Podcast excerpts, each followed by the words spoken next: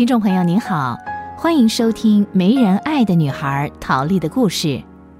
陶丽是美国加州人，从小受尽母亲的奚落，母亲偏爱妹妹，只因为妹妹长得比她漂亮。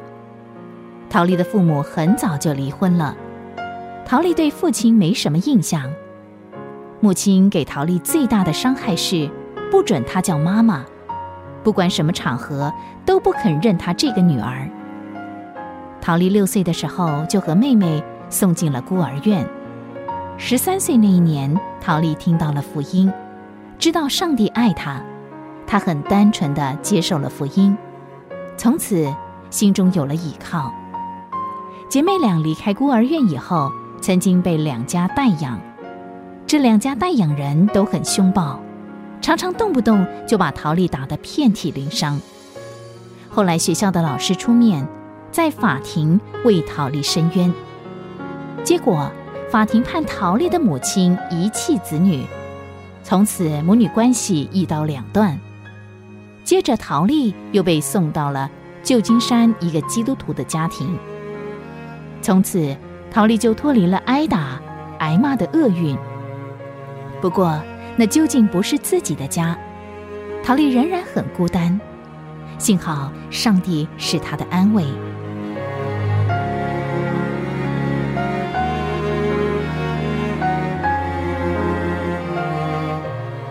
天，陶丽经过学校操场，正准备回教室的时候，姐，哎，玛丽，我能不能跟你谈谈？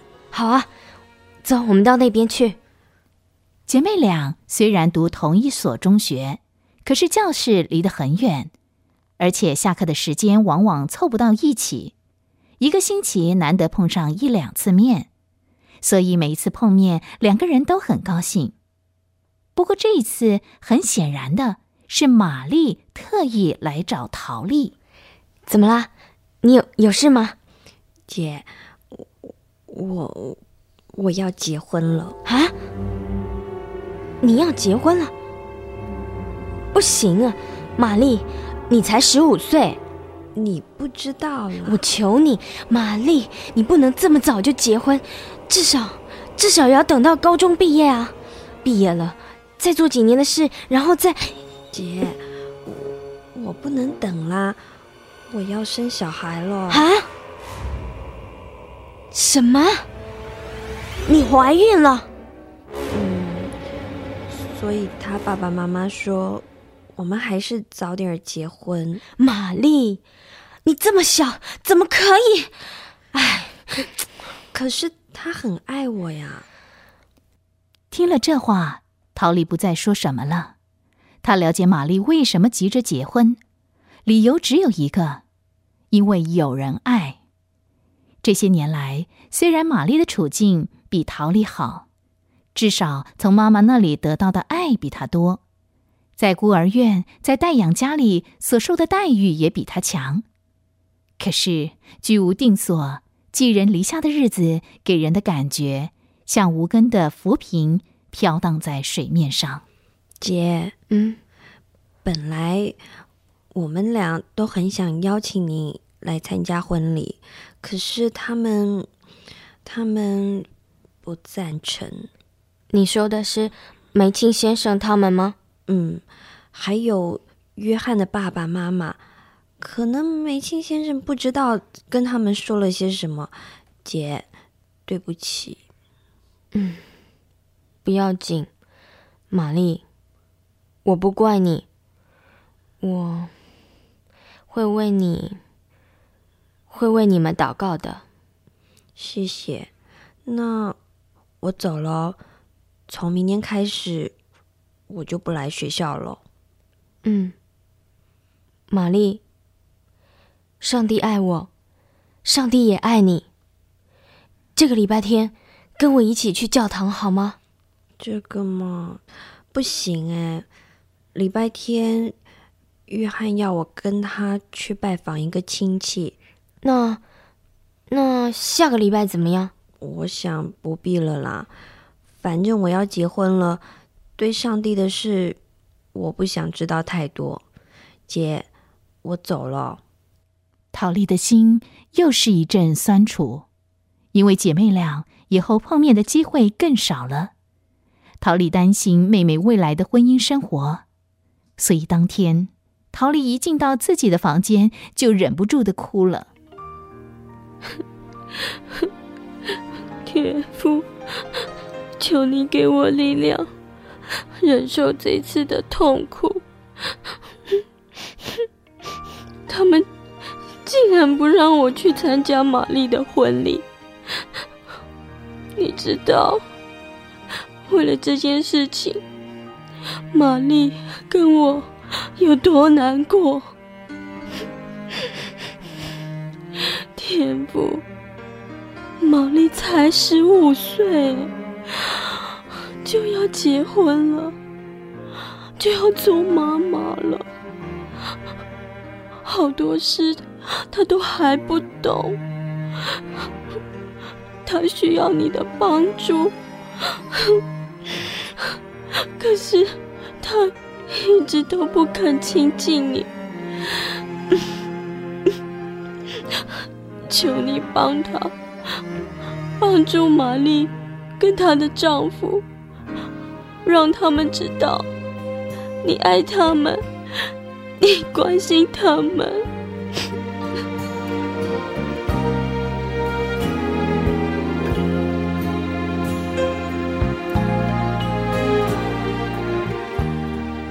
学校就要放暑假了，暑假过后，陶丽就要上高中了。面对漫长的假期，陶丽突然觉得很寂寞，很想出去走走。可是到哪儿去呢？一种没家的凄凉、悲哀，又开始在他的心门外边不断的充斥着。有一天，他想到了孤儿院。尽管孤儿院并没有给他多少甜蜜的回忆，但是毕竟在那儿待过七年，想想总比以前跟母亲一起过的楼房要温暖多了。何况在他离开孤儿院的时候。还有一位年轻的保姆善待过他。嗯，回去看看。从旧金山到奥克兰得搭游轮，当轮船越来越接近奥克兰的时候，陶丽的心跳速度也跟着加快了。奥克兰装载着陶丽许多的回忆，每一个回忆都刺痛他的心。他想到妈妈。想到第三十四街那栋冷清清的公寓，想到挨骂、挨饿、挨打的日子。自从两年前在少年法庭听到母亲留下的吼叫：“陶丽，你这死丫头，以后别让我碰到，碰到了我会杀了你。”从此，陶丽对妈妈就不再存任何的奢望，对婚姻也不再存任何的幻想。她常常告诉自己：“哼，我永远不结婚，永远不当妈妈。”想着想着，陶丽终于回到了奥克兰孤儿院。没有想到，一进门，嘿，陶丽啊，是你呀！你回来啦！嗨，威奇大夫。嗯，不错不错，一下子啊就能够喊出我的名字，不像别人出去才没两年，回来见到我。都记不起来怎么叫，只会说“嗨，大夫，你好吗？” 不过啊，话说回来，其实啊，我的脑筋也没有比他们好，也常常记不清楚他们的大名，所以啊，也不好意思怪他们。哎，你知道吗？我为什么一眼就能认出你吗？我，嗯，不，不知道，不知道。嗯，好，那我告诉你，那是因为啊，你太出名啦。出名是啊，就是你那个牛脾气嘛。啊，记得有一次啊，我还亲眼见到你对一个男生拳打脚踢，打得那小男生啊哇哇叫。幸亏啊，葛伯瑞天使及时出现，要不然啊，那小男生可就没命喽。嗯，那时候我真的那么坏啊？这个啊，说不上来。不过啊，也不能说是坏啦。只能说凶了一点，瞧你脸都红了。好了好了好了，咱们换个话题吧。你今天怎么突然回家了？哦，这几天突然很想念这里，嗯，而且不久就要上高中了，就趁着暑假回来看看。哎，威奇大夫啊，你一直都在这里啊？对啊，我是这里的永远的特约医师嘛，所以不管你什么时候回来，都可以见到我。啊，刚才啊，我到宿舍去看了一个长满麻疹的孩子。啊，对了，我要回诊所去了，怎么样？要不要跟我回去坐坐啊？嗯，我还是先到处看一看好了。嗯，也好，不过你可能会失望，因为好几个保姆都离开了，跟你比较熟的，嗯，可能只剩下葛博瑞天使喽。啊，他还在？怎么啊？你还怕他？你放心，他会欢迎你的。其实他人并不坏，只是性子急了一点。哦，对了，陶丽，你愿不愿意跟我回来一起工作呢？我，嗯，你的意思是？我的意思是你搬回来跟我们一起住，我们正缺人手。你放心，你开学以后还是以你的课业为重，绝对不会耽误你学校的功课。我可以毫无条件的供你吃住，你可以安心住下来，爱住多久就住多久，怎么样啊？真的，谢谢你，谢谢你。